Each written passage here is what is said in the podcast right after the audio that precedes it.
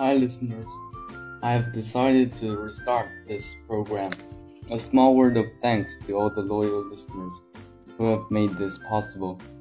Today, we're going to talk about the double reduction policy and its implications for the students it is claiming to help and protect.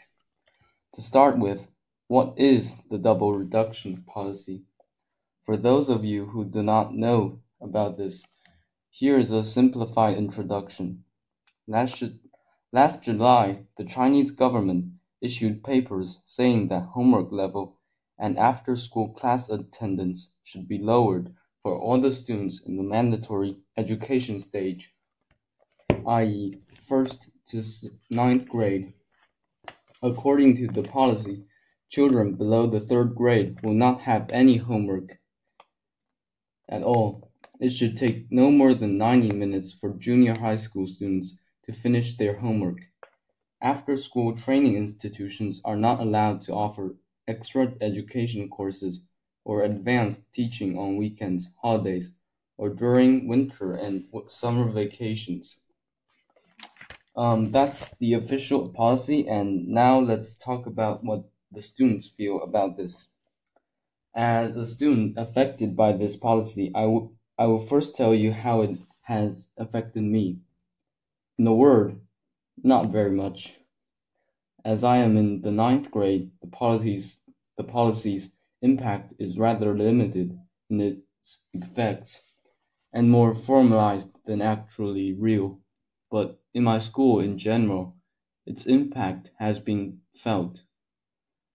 For the new seventh graders that came in last September, school life is not the same as we remember. They have school clubs, fun games, and a generally happier life, I think. I have a friend in seventh grade, and he seems really happy about this new change.